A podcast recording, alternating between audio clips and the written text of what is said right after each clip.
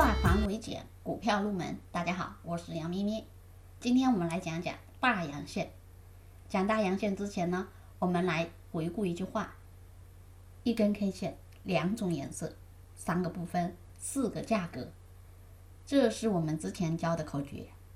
K 线有两种颜色，红色、绿色。红色代表阳线涨，绿色代表跌，绿色代表跌阴线。好。那么今天我们要讲的大阳线，那么大阳线是什么？阳线可以分为小阳线、中阳线和大阳线，还有一种涨停板。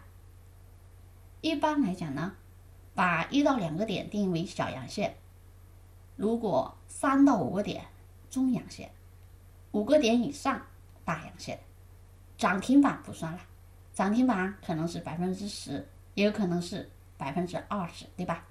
好，那么大阳线五个点以上，五个点以上，我们称之为大阳线。大阳线它可以出现在任何情况下，可以在上涨途中，也可以在下跌途中出现。阳线实体较长，实体较长，因为它有五个点以上的涨幅啊，对吧？可以有上影线。也可以有下影线，还可以有上下影线，还可以既没有上影线，也没有下影线，叫光头阳线。那么这是大阳线的它的种类，可以有上影线，可以有下影线，可以同时有上下影线，也可以光头阳线，什么影线都没有，光头大阳线。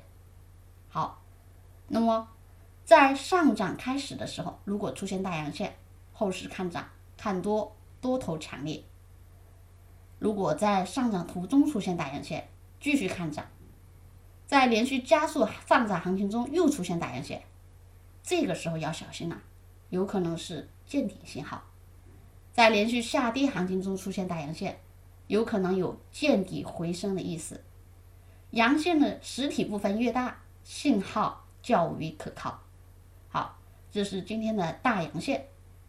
更多股票知识可以查看文字稿或者留言。